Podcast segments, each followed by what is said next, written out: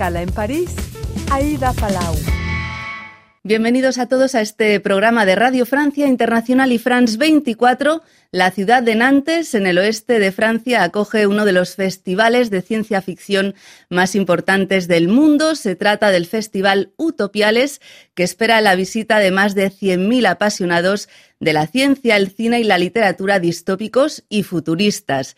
Y uno de los invitados de esta cita mundial es el escritor y cineasta chileno Boris Cuercha. Muchísimas gracias por volver a estar aquí en Escala en París. Muchas gracias a ti por invitarme. Bueno, Boris Cuercha, que llega a Francia esta vez con muchísimas novedades cineasta reconocido y escritor de policiales con su trilogía Santiago Quiñones, se ha adentrado de lleno ya en el mundo de, la literatura de ciencia ficción.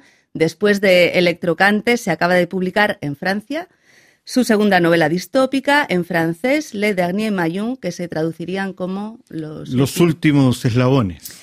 Y acaba también de filmar una, miniserie de la que también hablaremos sobre la vida del músico chileno Roberto Parra.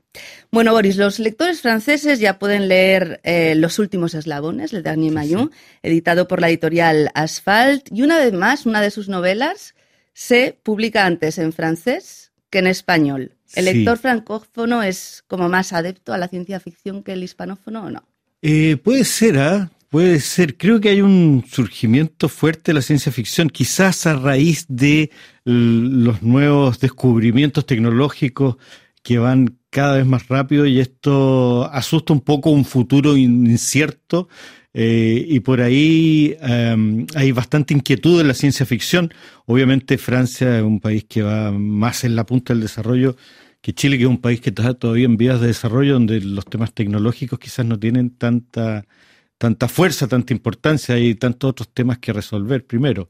En todo caso, es una fuente de, inspiración para, para, Boris. En esta novela, el protagonista Víctor es uno de los eslabones de la Sociedad del Pueblo Libre.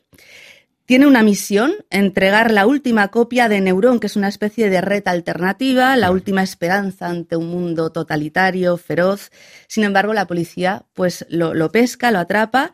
Eh, en un momento parece que ya todo está perdido, que no hay solución, pero Víctor comienza a replicarse, ese neurón comienza a replicarse. Hay traiciones también. Y todo gira en torno a esa, esa trama de, de intriga sobre el destino de, de, Neurón, de esa red y de, y de Víctor. El retrato que pinta es, bueno, bastante despiadado, despótico, de traición. Es una convicción, el mundo del futuro es así. No, yo creo que el mundo de la política y del poder es así. Es una mirada también al mundo del poder es una mirada bastante eh, latinoamericana de alguna manera. Es, un, una novela distópica, pero creo que tiene una raíz latinoamericana fuerte. Y, hemos visto cómo en Latinoamérica todos aquellos grandes caudillos libertarios que luchan por la libertad finalmente se convierten en unos pequeños monstruos que se apoderan del poder y no lo sueltan nunca más.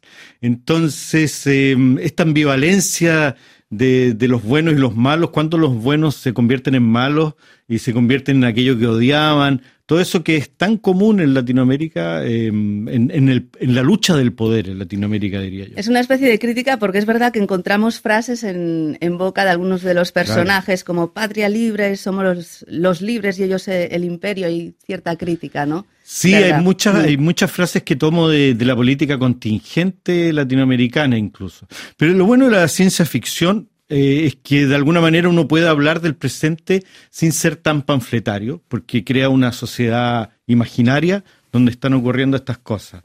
Entonces, eh, es más, es más eh, factible que llegue el mensaje sin que haya un rechazo hacia él por tus diferentes pensamientos y se pueden ver las cosas de manera más objetiva.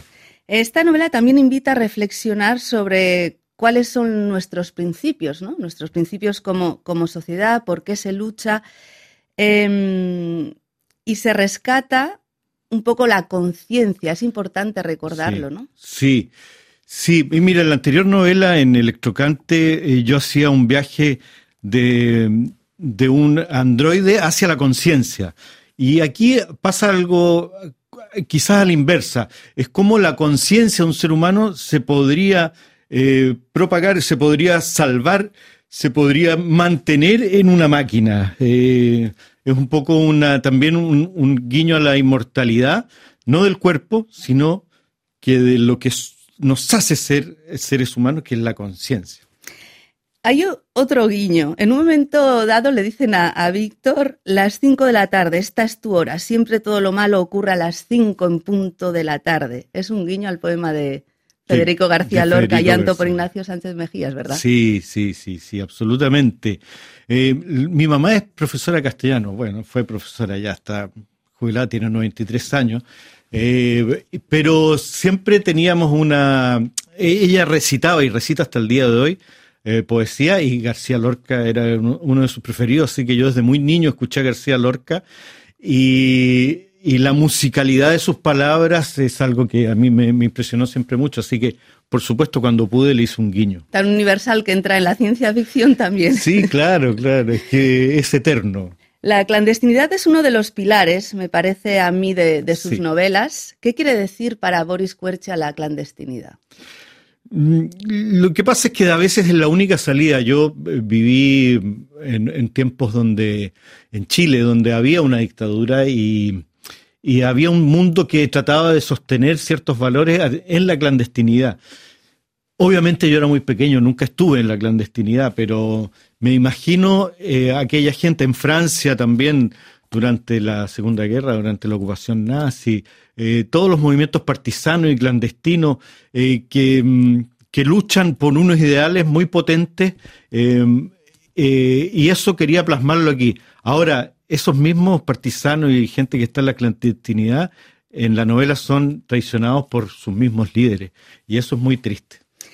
Eh, ¿Qué tan importante es participar en festivales como en el que participa ahora eh, Utopiales de Nantes, que es uno de los más importantes del mundo, que además este año tiene como tema eh, las transmisiones, que va muy acorde ¿no? con esta ah, red del libro, este neurón, esa transmisión de, la conciencia a, través de, bueno, de aparatos, ¿no? de, artefactos. Que es un pilar de, su trama, ¿no? La transmisión de conciencia, de datos para que la red funcione, para que la sociedad funcione. ¿Qué tan importante es eh, el festival? Uy, a mí como autor chileno es sumamente importante tratar de em, vencer las fronteras de Chile. Chile siempre fue un poco una isla antes de la Internet, más aún porque teníamos por un lado la cordillera, por el otro lado el desierto de Atacama. Siempre estuvimos muy aislados. Pero a pesar de todos los avances, todavía sigue siendo un país un poco cerrado, incluso dentro de Latinoamérica. Así que, y es un país que tiene muy poquita población, somos 18 millones de habitantes. Entonces, la única manera de que el arte, la literatura, el cine pueda sobrevivir es tratar de vencer las fronteras. Así que para mí, Utopiales es una oportunidad única de poder mostrar mi trabajo. Eh, parece que ya se ha instalado en la, en la literatura de ciencia ficción ha dejado para siempre los policiales? Eh, por un tiempo, no lo sé. Me gusta mucho la ciencia ficción y, y también ha habido una escalada de violencia muy fuerte en los países latinoamericanos en general. Países como Ecuador, que eran países muy tranquilos, eh, han sido tomados por las mafias del narcotráfico. En Chile, de alguna manera, también ha crecido muchísimo la violencia. Yo cuando partí haciendo los policiales, tenía que inventar un país quizás más violento del de que, lo era. que era. Y ahora ya no, ¿no? Y ahora ya leer las noticias ya me canso un poco y meterme en esos ambientes con esa violencia del narcotráfico es como redundante. Entonces, por ahí la ciencia ficción me ha liberado un poco eh, de, de escribir de este futuro imaginario, aunque siempre con un pie en el presente, porque la ciencia ficción, aunque habla del futuro, está haciéndonos ver nuestra realidad.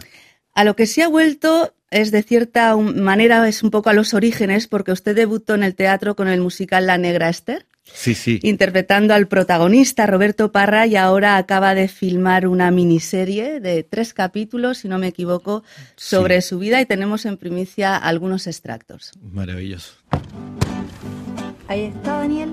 Nueva versión para que le eche una miradita. Bueno. ¿Como otra versión más? Eh, Sí, bueno, ahora el director se fue como en una volada de... Un 29 de junio, en el Hospital San Borja, echa abajo las alforjas doña Clara Sandoval, nació esta alegre Sorsar, de ajo una matada. Yo salí como taita medio tentaba la risa. Bueno, ¿qué nos puede adelantar de esta cinta que aún se está montando, que ha descubierto de Roberto Parra, al que, bueno, conoce muy bien, que ha descubierto? Sí, bueno, también va a ser una película eh, y que queremos que pueda participar en, festivales y cosas así. Roberto Parra es hermano de Violeta Parra, la gran cantora chilena, hermano de Nicanor también, un gran poeta chileno. Del gran clan Parra, ¿no? Sí, sí, del gran clan Parra. Por ahí hay una imagen, no sé si se ve, cuando mostramos a todos los hijos de doña Clarisa Sandoval, era una tribu eh, una enorme familia que parten viviendo muy en la pobreza.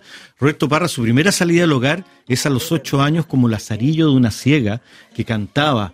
Eh, ese es su primer encuentro también con el arte y, cantar en las calles con esta ciega.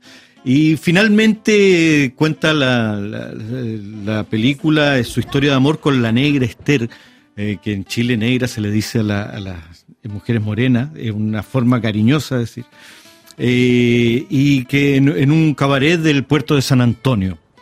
Es una historia muy linda porque es una historia de amor en un ambiente del bajo mundo, de, eh, de, aquellos que están un poco al borde de la sociedad.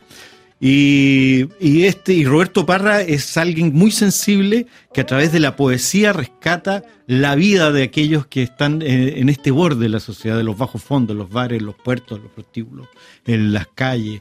Eh, y es alguien que tiene una pulsión de creación muy fuerte. Eh, escribe en décimas, que es una tradición que viene de España, ¿no es cierto?, de la poesía española, y además renueva la cueca, que es la música tradicional chilena, y inventa un nuevo sonido que se llama el jazz huachaca, que toma el jazz norteamericano y lo traduce con sonidos más nacionales. Era un hombre absolutamente creativo. Eh, se instauró en Chile el 29 de junio, el día del nacimiento de Roberto Parra, como el Día del Folclore Urbano.